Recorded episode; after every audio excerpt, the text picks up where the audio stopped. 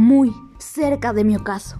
Yo te bendigo vida, porque nunca me diste esperanza fallida, ni trabajos injustos, ni pena inmerecida, porque veo al final de mi rudo camino que yo fui el arquitecto de mi propio destino. Que si extraje hiel o miel de las cosas, fue porque en ellas puse hiel o mieles sabrosas.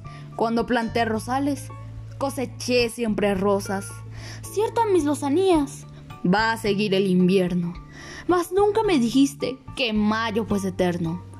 Aquí sin dudas, largas noches de mis penas. Mas no me prometiste tan solo noches buenas. En cambio tuve algunas santamente serenas. Amé, fui amado, el sol acarició mi faz. Vida, nada me debes. Vida, estamos en paz. Amado Nervo.